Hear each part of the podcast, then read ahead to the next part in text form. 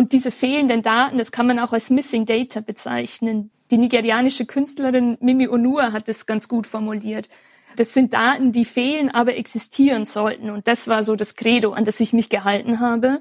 Ich habe dann so einen Abgleich geschrieben, wo ich quasi das, was ich schon erfasst habe, automatisiert abgeglichen habe, was davon findet sich in Wikidata und was nicht. Und habe am Ende über 11.000 Lücken quasi in der Wikidata aufgefüllt.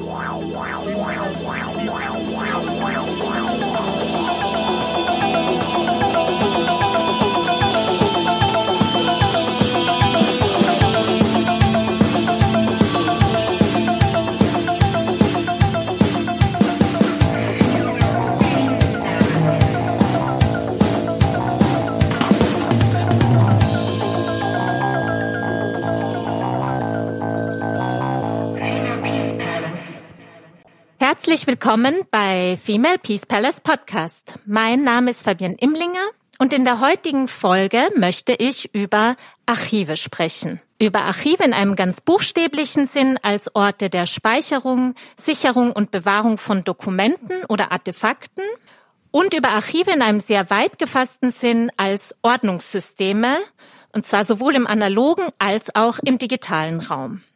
Im Kontext europäischer Nationalstaaten spielen Archive spätestens seit dem 19. Jahrhundert eine zentrale Rolle. Zum Beispiel werden in diesem Zeitraum viele staatliche Archive gegründet, sodass der französische Historiker Pierre Nora von einer regelrechten Obsession mit den Archiven in der modernen Gesellschaft spricht. Was er damit meint, ist, dass Archive eine zentrale Bedeutung haben, natürlich für die moderne Geschichtsschreibung, aber auch für die Bildung kollektiver Erinnerung und nationaler Erinnerungskultur.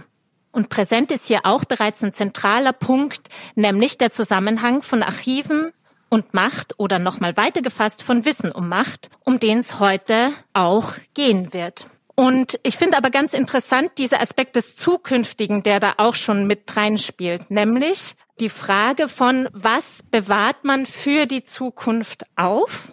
Und darin ist natürlich auch schon wieder diese Machtfrage mit einbeschlossen, nämlich was ist es wert, überhaupt aufbewahrt zu werden, erinnert zu werden, nicht vergessen zu werden und wer entscheidet darüber? Und gegenwärtig stellt sich diese Frage ja ganz stark vor dem Hintergrund einer zunehmenden Digitalisierung, also neben den Fragen des Zugangs und der Auffindbarkeit von Wissen und Daten sowie der Ressourcen auch für Digitalisierungsprozesse, das kostet ja alles auch Geld, wird auch die Frage der Ordnungssysteme neuerlich verhandelt. Darum wird sicher heute auch gehen, dass Digitalisierung mehr ist als wir scannen Dokumente und laden sie ins Internet hoch dass es eigentlich sehr komplexe Prozesse sind, die eben auch nochmal die Frage stellen, wie wird Wissen auffindbar, welches Wissen wird wie im Internet gefunden.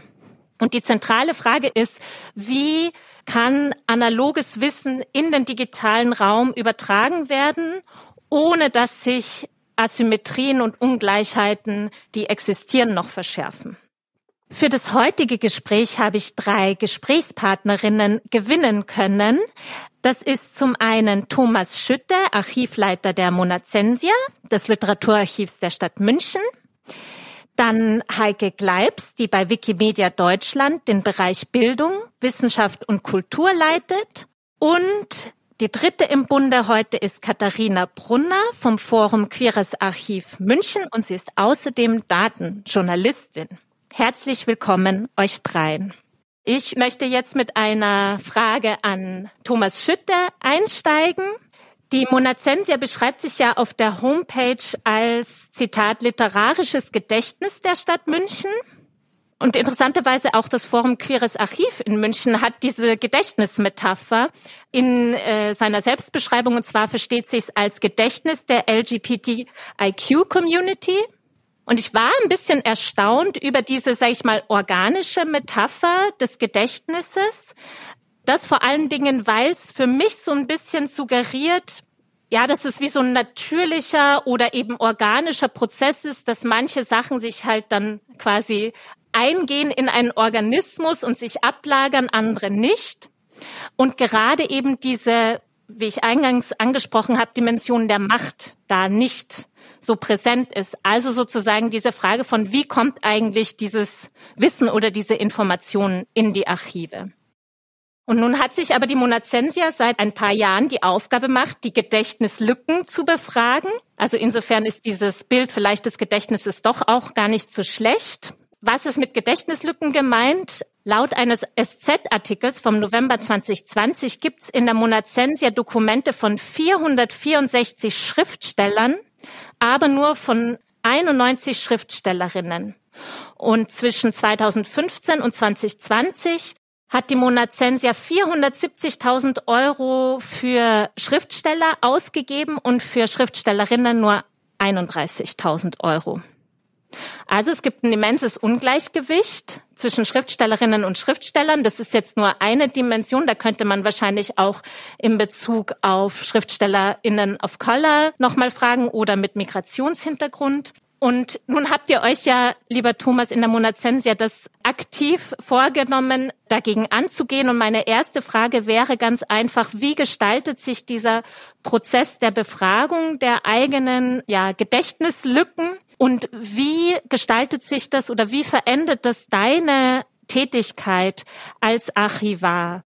Das ist eine wahnsinnig wichtige Frage und eine wahnsinnig große Frage, denke ich.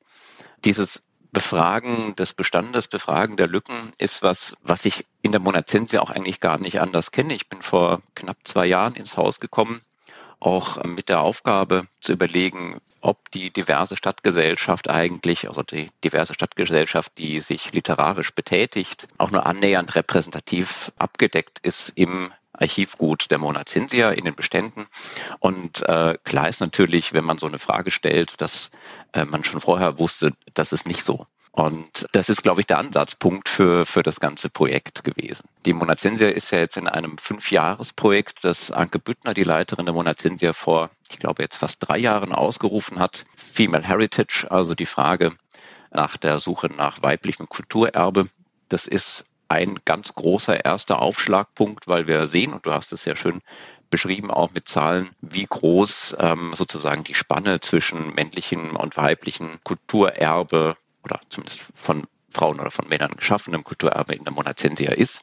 Und das ist jetzt das, der erste Punkt, wo wir einfach ansetzen, wissen, dass, das, dass es viele andere Punkte gibt, wo wir auch ansetzen müssten und wo noch die, also wo die Verhältnisse noch viel schlechter sind. Das muss ich auch ganz deutlich sagen. Dieser Prozess, das ist ein offener Prozess, das ist ein Prozess, das immer wieder auch mit äh, verschiedenen Menschen und verschiedenen Gruppen reden und sich austauschen und überhaupt ein Bewusstsein ähm, dafür zu schärfen, was alles an Themen und natürlich an Personen, Personengruppen, auch durchaus marginalisierten Personengruppen bedacht werden sollte in so einer Sammlung, was vielleicht auch nicht bedacht ist. Und da lernen wir auch wahnsinnig viel einerseits von anderen Archiven, gerade auch von freien und Bewegungsarchiven, die da institutionell gesehen schon viel, viel weiter sind, auch aus ihrer Gründung heraus viel weiter, aber eben auch in direkten Austausch mit Menschen aus verschiedenen Communities, die uns wirklich wichtige Anhaltspunkte geben. Und das ist das eine. Und wir versuchen, also der Austausch. Wir versuchen das aber auch systematisch zu machen. Also gerade in Gruppen, zu, die wir, zu denen wir noch keinen guten Zugang haben, auch einzelne Personen anzufragen, ob die uns nicht in einer kleinen Gutachtenform überhaupt diesen Kosmos so ein bisschen aufzuschließen, aus ihrer Sicht zu erzählen, was es da für Institutionen, für Bewegungen, für Gruppen, für Personen gibt, die eigentlich interessant und wichtig wären und die man dringlich eigentlich in das literarische Gedächtnis der Stadt mit einbeziehen müsste. Darf ich da ganz kurz nachfragen? Also das Problem mit Lücken ist, oft weiß man nicht, dass man sie hat. Und das heißt, wie merkt man eigentlich, dass man Lücken hat, ist der erste Schritt oder die erste Frage. Das hast du, glaube ich, jetzt beschrieben. Und das zweite wäre dann so, was macht man dann mit diesen Lücken? Geht es darum, sie zu füllen? Geht es darum, sie vielleicht auch bestehen zu lassen vor einem Hintergrund, dass es ja auch zu einer Geschichte des Hauses gehört? Oder was ist da sozusagen euer Ansatz im Umgang mit den Lücken? Ist potenziell schon so das Ziel, wirklich so das diese Lücken gefüllt werden, auch mit Blick auf die Vergangenheit? Also ich glaube, das Füllen der Lücken auch im physischen Sinne, also mit, mit äh, Beständen, mit Nachlässen, mit ähm, Körperschaft in Archiven, das muss zentrale Aufgabe einer städtisch finanzierten Institution sein. Und dann glaube ich, können wir nicht sagen, wir sehen diese Lücken und äh, füllen die vielleicht ein bisschen äh, mit verschiedenen künstlerischen Ansätzen sozusagen ideell auf, aber wir machen sonst nichts. Das geht nicht. Mhm. Ich glaube, da würden wir an unseren Zielen auch massiv vorbeisegeln. Wir müssen gucken, dass wir so weit das von den Zeitschichten her geht, Menschen und ihre Geschichten anders und vielfältiger sammeln. Natürlich, gerade wenn wir in die Geschichte zurückschauen, kommen wir irgendwann an einen Punkt, da sind nicht mehr auf vielen Dachböden irgendwie die Nachlässe von, von der, der Oma oder dem Opa noch rumliegen. Mhm. Dann muss man anders agieren und dann hilft es nicht, anders hinzugehen, als zu sagen, wir haben diese Lücken, wir reden darüber, wir schauen, ob wir vielleicht in anderen Institutionen, in anderen Archiven, in anderen Museen Materialien haben, mit denen wir unsere Fragen verbinden können, um einfach gemeinschaftlich äh, solche Themen abdecken zu können. Mhm. Ich meine, da sprichst du ja auch schon einen ganz zentralen Punkt an, nämlich die Frage der Ressourcen. Also ne, eben ihr als, sage ich mal, städtische Institution habt natürlich auch ganz andere Möglichkeiten, Bestände zu sichern, als jetzt so kleinere Archive und die vielleicht auch zu digitalisieren. Und gleichzeitig kann ich mir aber auch vorstellen, dass es von Seiten der kleinen Archive vielleicht auch so diese Frage gibt von, ja, ich sag mal Vereinnahmung, ja, in so ein staatliches Archiv. Ich weiß nicht, ob ihr da schon Erfahrungen habt oder wie ihr das sozusagen zwischen Forum Queerem Archiv und der Monazensi oder anderen Archiven, ob es da auch so Kooperationen gibt oder eben so Versuche, auch Objekte auszutauschen. Das gibt es schon immer wieder. Oder es fängt an, also das Stadtmuseum München fängt ja jetzt auch an, zu queeren äh, Themen zu sammeln. Und da gab es einen gemeinsamen Sammlungsaufruf unseres Vereins, des Forums, mit dem Münchner Stadtmuseum gemeinsam. Also da gibt's schon Verknüpfungspunkte und da merkt man aber auch, warum ein queeres Archiv so wichtig ist, weil quasi das Stadtmuseum jetzt anfängt, im Jahr 2020 anfängt, sich mit sowas zu befassen und halt nicht schon irgendwie in den 70er, 80er, 90er Jahren. Mhm. Ja, und ich fand es auch ganz interessant, dass auch noch mal eine kleine Nebenbemerkung. Ich äh, war in der Ausstellung To Be Seen über queeres Leben zwischen 1900 und 1950 im NS-Dokumentationszentrum. Und da waren viele Stücke oder Leihgaben auch aus dem queeren Archiv. Und ich habe mit einem der Kuratoren, Sebastian Huber, gesprochen und er meinte, für Sie als KuratorInnen war es total wichtig, Dokumente und Artefakte zu haben, die nicht von Seiten der Macht sind. Also, weil das gibt's natürlich ganz viel, gerade bei queeren Menschen. Die tauchen natürlich in Archiven auf, aber sie tauchen halt auf in Polizeiakten, in Gerichtsakten und so weiter und so fort. Und so diese, sag ich mal, Archivquellen, die von den Leuten selber kommen und die eben nicht schon automatisch diesen spezifischen Blick der Macht mittragen und die dann auch tendenziell pathologisieren. Ja, das fand ich ganz spannend. Da würde ich eigentlich direkt anknüpfen, Katharina, und dich nach deinem Projekt befragen. Denn du engagierst dich nicht nur im Forum Queeres Archiv München, sondern hast eben auch ein sechsmonatiges Projekt gehabt unter dem Namen Remove NA, in dem du analoge queere Geschichte in verlinkte offene Daten verwandelt hast. Und da deutet sich schon so ein bisschen an, was ich eingangs angesprochen habe, nämlich dass so digitale Transformationsprozesse mehr sind als nur das Hochladen von Dokumenten. Und auch in deinem Projekt geht es, wie du selbst beschreibst, darum, Lücken zu füllen. Und jetzt wollte ich dich bitten, noch mal kurz zu skizzieren, worum es in dem Projekt ging und was so die Lücken waren, die du füllen wolltest und auch vielleicht auf welche Schwierigkeiten und Hürden du gestoßen bist im Laufe des Projekts. Es ist ja vorhin schon angeklungen, dass Informationen, Daten, wie auch immer man es dann nennen will, von marginalis marginalisierten Gruppen in den großen staatlichen, herkömmlichen Archiven häufig eher unter der Perspektive der Kriminalisierung, perverse Menschen und so weiter vorliegen. Deshalb braucht es einfach solche Bewegungsarchive. Und das Ganze ist nicht nur im analogen Bereich so, sondern zieht sich dann auch in das Digitale. Und deshalb war mein Ziel, die NAs zu removen. Also NA ist so ein kleiner technischer Begriff, der steht für not available, wenn Daten nicht vorhanden sind. Ich habe da angefangen, meine These zu untersuchen, ob das überhaupt so ist und habe nach Max Spohr gesucht. Das war ein Verleger, der schwule Literatur herausgebracht hat, Ende des 19., Anfang 20. Jahrhunderts. Und in der Norm-Datenbank der Nationalbibliothek war der Verlag nicht mit ihm verknüpft. Das war quasi meine erste Suche und gleich ins Schwarze getroffen und habe halt gesehen, na ja, das fehlt, diese Informationen fehlen. In dem Verein, beim Forum sind diese Informationen aber da. Da gibt's Chroniken, da gibt's Datenbanken zu Büchern, verschiedenste andere Informationsquellen, bei denen es, wenn man die technischen Fähigkeiten hat, nicht allzu schwer ist, das Ganze in eine, in eine Form zu bringen, um es eben als verlinkte Daten, offene Daten zur Verfügung zu stellen. Und diese fehlenden Daten, das kann man auch als Missing Data bezeichnen. Die nigerianische Künstlerin Mimi Onua hat es ganz gut formuliert. Das sind Daten, die fehlen, aber existieren sollten. Und das war so das Credo, an das ich mich gehalten habe. Und was ich dann gemacht habe, ist mit Data Science Methoden so eine Art Positiv zu erstellen. Also man nennt es dann eine Knowledge Graph, in dem ich Personen, Orte, Zeitpunkte miteinander verknüpft habe in technischer Form und dann geguckt habe, gibt es denn Lücken? Am Anfang wollte ich tatsächlich auf die Normdatenbank gehen, habe dann aber festgestellt, das ist gar nicht die richtige Quelle, sondern wenn man wirklich will, dass die Daten in diese offene, gemeinwohlorientierte Dateninfrastruktur rein sollen, dann muss man unbedingt nach zu Wikidata gehen, weil das ist die Quelle, so wie halt Wikipedia super wichtig ist, quasi für Fließtexte gibt es das Gleiche halt ein bisschen technischer, ein bisschen weniger zugänglich für Maschinen gebaut in erster Linie und nicht für Menschen ist das der Ort, wo solche Daten rein müssen. Ich habe dann so einen Abgleich geschrieben, wo ich quasi das, was ich schon erfasst habe, automatisiert abgeglichen habe, was davon findet sich in Wikidata und was nicht und dann eben aufgefüllt von dem, was ich dann liefern konnte und habe am Ende über 11.000 Lücken quasi in der Wikidata aufgefüllt. Man muss auch sagen, so, was sind die Lücken in meinem Projekt? Die gibt es natürlich auch. Es gibt zum Beispiel eine einzige Entität, ist mit Bisexualität verknüpft. Mhm.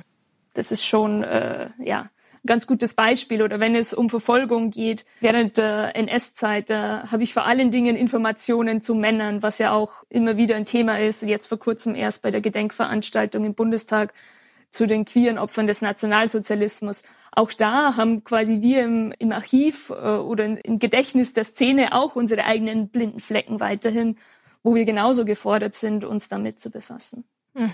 Ich finde das auch total interessant. Ich hatte in deinem Projekt gesehen, dass du dich eben, also dass du mit unterschiedlichen Schwierigkeiten dahingehend ähm, konfrontiert warst, wenn du die Sachen in Wikidata eingespeist hast, zum Beispiel die Frage immer von Geschlechtlichkeit. Also mittlerweile hat sich schon, glaube ich, ein bisschen verändert, aber weil es halt auf einer technischen Ebene immer noch diese Binarität gibt, männlich und weiblich. Und dann so die Frage ist, wenn man sowas wie eine Transfrau hat wie verknüpft man diese Daten? Vielleicht könntest du zu dem, also zu dieser Frage der Geschlechtlichkeit noch mal was sagen, wie du damit umgegangen bist.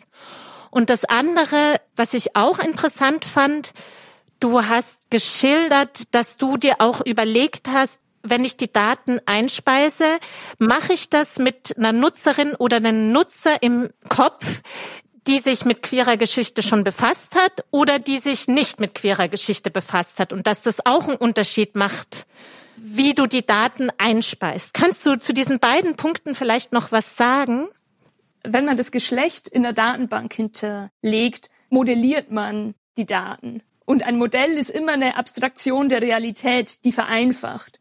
Unterschiedlich stark vereinfacht, aber es braucht auf alle Fälle eine Vereinfachung, weil sonst kommt man ja in den Wald. Ab irgendeinem Zeitpunkt wird es zu komplex und wird zu schwer abzufragen. Und gerade die Frage nach Transpersonen ist da interessant, weil wenn ich Angenommen, man hinterlegt eine Transfrau als trans und nicht das weiblich. Wenn man jetzt die Daten abfragt, dann kann es halt sein, dass wenn jemand diese Transpersonen nicht im Kopf hat, kommt diese Information nicht mit, weil man es nicht explizit abfragt. Mhm. Klammer auf, man kann natürlich auch noch in den Properties äh, Sachen miteinander verknüpfen, dass das mitkommt. Aber auch da braucht es dann schon wieder das Wissen, dass es das überhaupt gibt und dass man da noch irgendwo ein Sternchen reinpacken muss in der Query.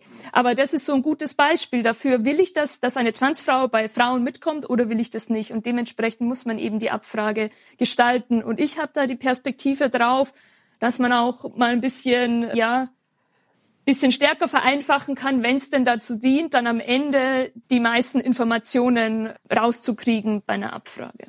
Mhm.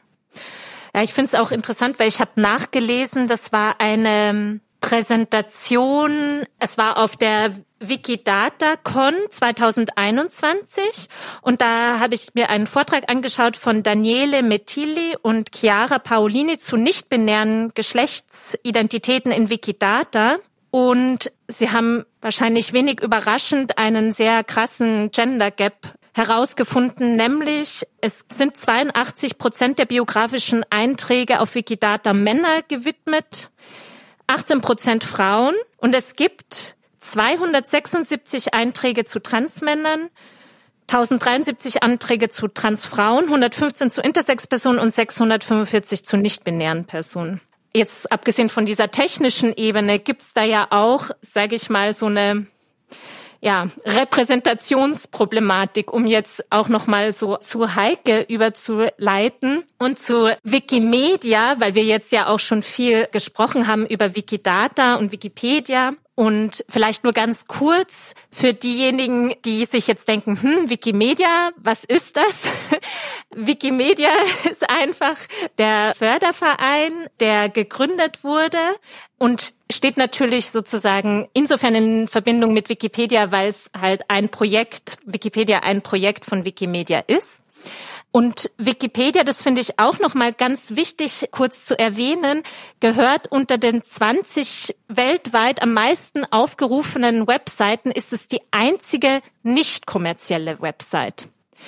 Also ich glaube, das ist auch noch mal so ganz wichtig, sich in Erinnerung zu rufen, wenn wir über Wissen und Macht sprechen, dass es heute zu diesem Aspekt der staatlichen Macht auch ganz klar eine kooperative Macht gibt, also die Macht der Konzerne, aber sozusagen Wikipedia ist eben eine der wenigen oder überhaupt die einzige unter den ganz großen Webseiten, die eben nicht kommerziell ist. Und deswegen setzt ihr euch auch für einen freien Zugang zu Wissen ein. Und du, Heike, arbeitest ja für den Bereich Bildung, Kultur und Wissenschaft. Und da wollte ich dich jetzt noch mal fragen, warum ist das wichtig sozusagen und wie sieht dann deine konkrete Arbeit aus, um eben sowas wie einen freien Zugang zu Wissen und auch Wissensgerechtigkeit, was ja auch ein zentrales Thema ist, zu erreichen?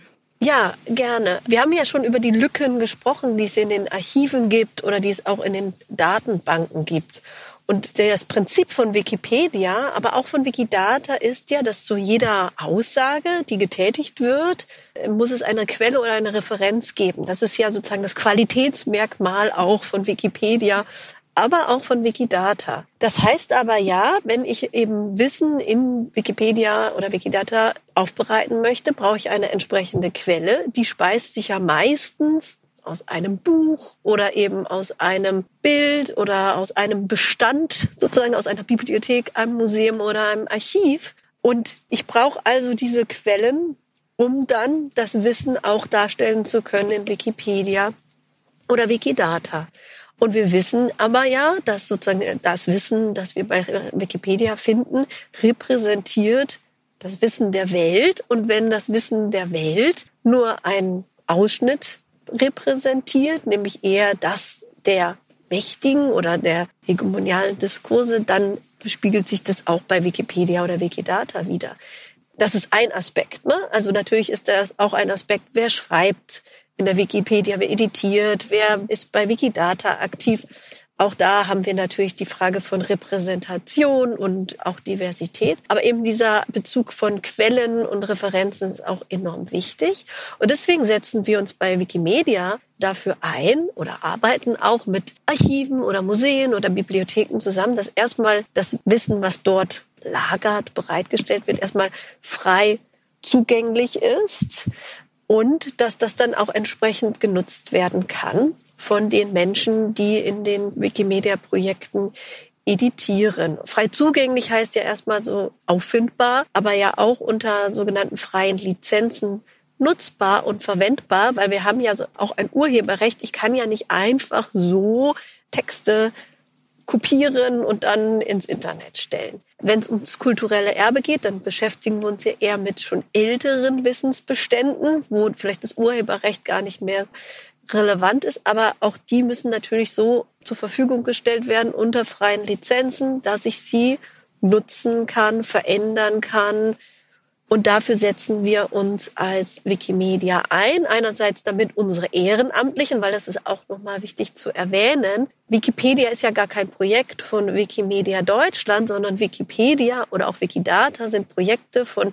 tausenden ehrenamtlichen Menschen, die das unentgeltlich sozusagen diese Inhalte aufbereiten und der Welt zur Verfügung stellen. Wir unterstützen als Verein diese Menschen und bieten Infrastruktur und stellen Kontakte her, zum Beispiel mit der Mona Sensia. Man kann sich das dann so vorstellen, ganz konkret.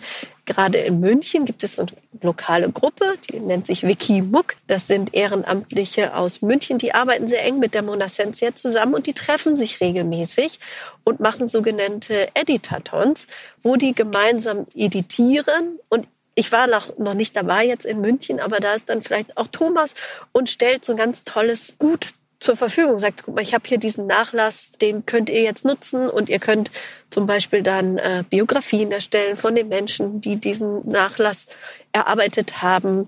Sie haben dann Quellenmaterial und können somit neue Inhalte in die Wikipedia oder in die Wikidata bringen. Ich wollte noch mal den letzten Punkt aufgreifen, was du beschrieben hast mit dem Editaton und dass dann die Leute quasi in die Archive gehen und da jemand wie Thomas ihnen Sachen vorlegt, weil ich habe mich gefragt, oder mir ist jetzt in der Beschäftigung aufgefallen, dass ja die ArchivarInnen, glaube ich schon, Thomas, korrigier mich, sich auch als so eine Vermittlungsinstanz sehen, weil zum Teil ArchivarInnen über Wissen verfügen, das man vielleicht nicht direkt über Suchen abrufen kann. In den Aufsätzen, die ich gelesen habe, wurde das teilweise so geschildert, ja, dass dann Forschende kommen mit irgendwelchen Anfragen oder Forschungsthemen und erstmal eingeführt werden müssen in auch das Katalogsystem oder das Ordnungssystem der Archive, aber dass dann auch oft ArchivarInnen über Wissen verfügen, das eben über das hinausgeht, was man abruft. Also da auch so eine zentrale Vermittlungsfunktion haben. Und ich habe mich eben gefragt, also erstmal vielleicht die Frage an dich, Thomas, siehst du das äh, auch so? Und ich habe mich gefragt, wo eigentlich diese vielleicht Vermittlungsinstanz in diesen digitalen Prozessen läge oder sein könnte. Also denkt man das dann immer mit, Katharina, wie du es dann auch mitgedacht hast? Oder sind das dann Organisationen wie Wikimedia, die diese Vermittlungsinstanz übernehmen? Also nicht, um da jetzt Wissen nicht zu ermöglichen, sondern um Leuten zu helfen, das Wissen zu finden, das sie brauchen. Magst du vielleicht zuerst was dazu sagen, Thomas? Das Wissen der Archivare, ArchivarInnen. Das ist eine ganz aus der Praxis geborene Situation, weil die Archivarinnen und Archivare ja eigentlich immer die Ersten sind, die, wenn ein Vorlass, ein Nachlass, ein Institutionenbestand in ein Archiv kommt, die den im Ganzen sehen und auch im Ganzen sehen müssen, damit sie das Material verzeichnen können, ordnen können und überhaupt eine Grundzugänglichkeit schaffen. Also ist im ersten Schritt erstmal die Archivarin, der Archivar, die Person, die den Bestand bei weitem am besten kennt, aber natürlich nicht die Zeit hat, darüber gleich Bücher zu schreiben. Das funktioniert meistens arbeitsteilig mit der Forschung. Das ist sozusagen was, was einfach mit dem Job kommt. Die Vermittlungsarbeit ist natürlich eine, die ganz zentral eine Mitaufgabe der Archive und damit auch der Archivarinnen und Archivare ist, auch wenn viele von uns in der Zukunft sich damit noch ein bisschen schwer tun, mit dieser Herausforderung, moderne Vermittlungsformen für die Inhalte aus Archiven auch gut äh, und, und wissend anzuwenden. Und da glaube ich, ähm, ist es wahnsinnig wertvoll, dass wir Partnerinnen und Partner wie zum Beispiel die Wikimedia Foundation oder eben DatenjournalistInnen haben, die mit den Grundinformationen, die wir haben, weitere Zugänglichkeit schaffen. Aber das befreit uns Archive nicht davon, auch selbst aktiv zu sein und auch selbst zu versuchen, Wissen zumindest erstmal über das Material, das bei uns ist und vielleicht auch über zentrale Inhalte in verschiedene Datenbanken zu bringen, in öffentlich äh, auch in großen Suchmaschinen recherchierbare Datenbanken wie das Archivportal D oder Calliope oder eben aber auch in Systeme, die einfach inhaltlich stärker vernetzen und die schwellenärmer oder mit weniger Schwellenängsten zugänglich sind als vielleicht so ein hochstrukturiertes Archivsystem. Und ich glaube, diese Vermittlungsfunktion, die braucht es auch auf technischer Ebene, weil dann haben wir unsere Datenbank, die Monocensia hat ihre Datenbank und ganz viele andere halt auch. Und diese Datenbanken, die, die leben dann so ein bisschen vor sich hin und ich weiß nicht, wie die Zugriffszahlen bei der Monocensia sind, aber ich würde jetzt, ich lehne mich mal aus dem Fenster und würde sagen, die sind nicht unfassbar hoch. Aber die Kraft kommt daraus, wenn man Datenbanken miteinander verknüpfen kann. Und da sind wir wieder bei der Wikidata. Also wenn man schon technisch die Voraussetzung schafft und sagt, okay, diese Person hat so als Minimalanforderung diese und jene ID bei Wikidata, dann hat man die Möglichkeit, zumindest äh, in der Zukunft Abfragen über verschiedene Datenquellen hinweg zu machen und zumindest eine Person eindeutig zu identifizieren. Und ich glaube, das ist schon die Aufgabe von Archiven, auch diese Identifizierung in der aller, aller einfachsten Form mitzugeben ist ja auch eine Entwicklung, die in den Archiven mittlerweile überall angekommen ist, dass man auch versucht, mit sogenannten Normdaten zu erschließen, also überall da, wo es geht, Personen mit GND-Datensätzen zu identifizieren oder neue anzulegen. Das ist ja nicht mehr nur SchriftstellerInnen vorbehalten, einen GND-Datensatz zu bekommen. Das ist, denke ich, eine zentrale Aufgabe der Archive, die auch schon seit langer Zeit, zumindest die, die Power dafür haben, in Verbunddatenbanken katalogisieren, sodass es eben nicht mehr so ist, dass man eine einzelne Datenbank hat, in der jedes einzelne Archiv für sich ist. Ich kann da vielleicht nochmal anschließen, weil die Frage war, was mache ich eigentlich im Bereich Bildung, Wissenschaft, Kultur? Ein Aspekt von uns ist tatsächlich sogenannte Content Partnerships anzustreben. Das heißt, dass wir uns darum bemühen, mit, wir nennen die immer GLAM, Institutionen, Galleries, Libraries, Archives und Museums, Partnerschaften aufzubauen, dass sie tatsächlich unsere Produkte, Wikidata nutzen und das aufgreifen als ein Instrument, um eben ihre Daten dort zur Verfügung zu stellen und äh, verknüpfbar zu machen, weil unsere Vision ist eben eine, ein Ökosystem des freien Wissens zu schaffen. Und was uns eben Wikidata erlaubt, ist, dass wir das eben tatsächlich über diese strukturierten Daten auffindbar machen und auch international das sozusagen nutzbar gemacht wird. Weil ein Aspekt auch von äh, Archiven ist ja die Frage, was mache ich eigentlich mit Beständen, die zum Beispiel aus kolonialen Kontexten zu uns gekommen sind. Also wir sprechen ja hier dann über Digitalisate, aber auch da ist natürlich immer die Frage, wem gehört das Digitalisat und wie kann ich eigentlich wieder schaffen, dass es dahin kommt, wo es mal herkam und auch Bedeutung diesem Digitalisat und dem Objekt wiedergegeben werden, die sie mal hatten. Und das ist möglich über Wikidata und da können wir nicht alle Institutionen Deutschlands mit denen zusammenarbeiten, aber wir hoffen, dass wir über Community of Practices immer mehr Menschen in diesen Institutionen befähigen, zum Beispiel Wikidata zu nutzen, wenn es eben beispielsweise auch um die äh, um ihre kolonialen Bestände geht. Und vielleicht brauchst du auch immer diesen Input von außen, weil in dem Moment, wo ich eben was digitalisiere und das auch beschreibe, zum Beispiel über Metadaten, die ja so enorm wichtig sind, muss ich mir ja überlegen, wie beschreibe ich das Objekt? Und nutze ich einen Begriff wie Besitz, der aber vielleicht vermeintlich neutral ist, aber doch wieder sowas wie Macht beinhaltet, weil vielleicht hatte dieses Objekt, ist nicht im Besitz, sondern es wurde geraubt. Und da muss ich mir ja dann überlegen, wie benenne ich so ein Objekt, auch wenn ich es digitalisiere, um genau nicht diesen Schritt wieder zu machen, äh, Machtstrukturen zu reproduzieren und auch vielleicht Herkunftskulturen gar nicht zu befragen. Äh, wie soll denn dieses Objekt benannt und modelliert werden in, in einer digitalen Welt?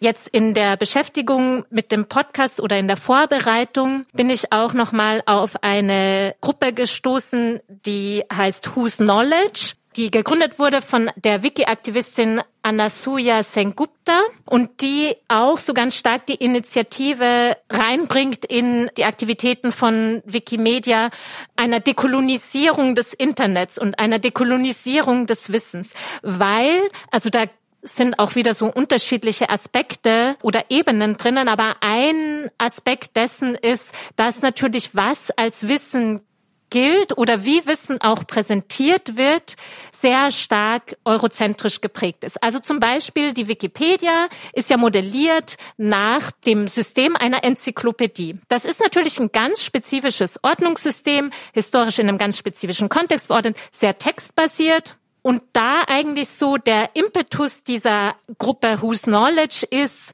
da wirklich so die ganz große Frage zu stellen, wenn wir schon ins Internet gehen, wie können wir es schaffen, auch andere Ordnungssysteme eigentlich zu schaffen oder auch nochmal die Frage zu stellen, was zählt überhaupt als Wissen, weil sehr oft ja genau, das hatte Katharina auch anfangs schon angesprochen, diese Perspektive marginalisierter Menschen ja auch diskreditiert wird unter diesem Aspekt des vermeintlich nicht objektiven, eben nicht einer eurozentrischen Vorstellung von Wissen entsprechend? Ja, tatsächlich finde ich das enorm schwierig. ne, wie kann man mit dieser Wikipedia, die ja wirklich so eine sehr klar vorgegebene Form hat, kann man die überhaupt dekolonialisieren? Wahrscheinlich nicht. Zumindest nur ansatzweise, weil ja dieser, die ganze ja, Körper oder das ganze Design basiert eben, wie du gesagt hast, auf der Enzyklopädie und wir müssen neue Formen vielleicht auch der Wissensvermittlung finden. Die müssen wir vielleicht auch aus anderen Gründen finden, weil die, wir uns ja auch die Frage stellen, wie viel Text lesen Menschen in 20 Jahren noch im Internet? Auch das ist ja eine relevante Frage, wo wir sehen, äh, eigentlich ist das Bewegbild, Audio, Video ne, das, die vorherrschenden Formen.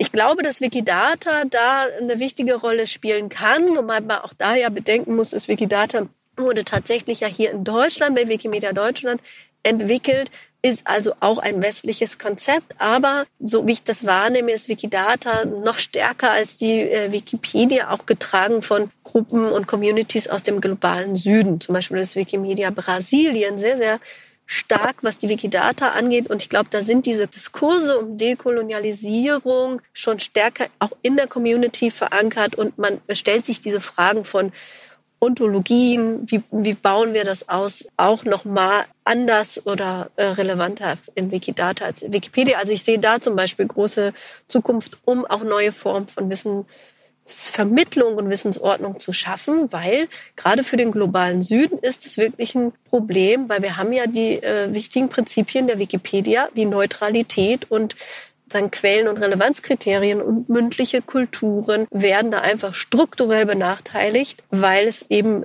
als Quelle gilt ein Schriftstück sozusagen hm. oder vielleicht auch eine Audiodatei. Aber es braucht irgendwas ne, Festes. Und das ist eine, eine Diskussion, die sich, äh, die auch im Wikimedia Movement geführt wird, wo es aber jetzt nicht die eine Antwort gibt, wie das aussehen kann. Aber solche, äh, Whose Knowledge ist natürlich eine extrem wichtige Stimme in unserer Bewegung, die eben dieses offene Wissen präsent haben will. Und ich glaube, es wird immer wichtiger, vielleicht bin ich doch kulturpessimistisch, wenn wir uns Chat-GPT und so weiter angucken, weil ne, da ist eben sehr verschleiert. Woher kommen die Daten? Äh, was sind die Daten? Was ist die Datenbasis? Und werden da nicht diese Machtstrukturen so sehr eingeschränkt, weil die Lücken ja wiederholen sich. Ne? Also die, werden da ja nicht aufgedeckt.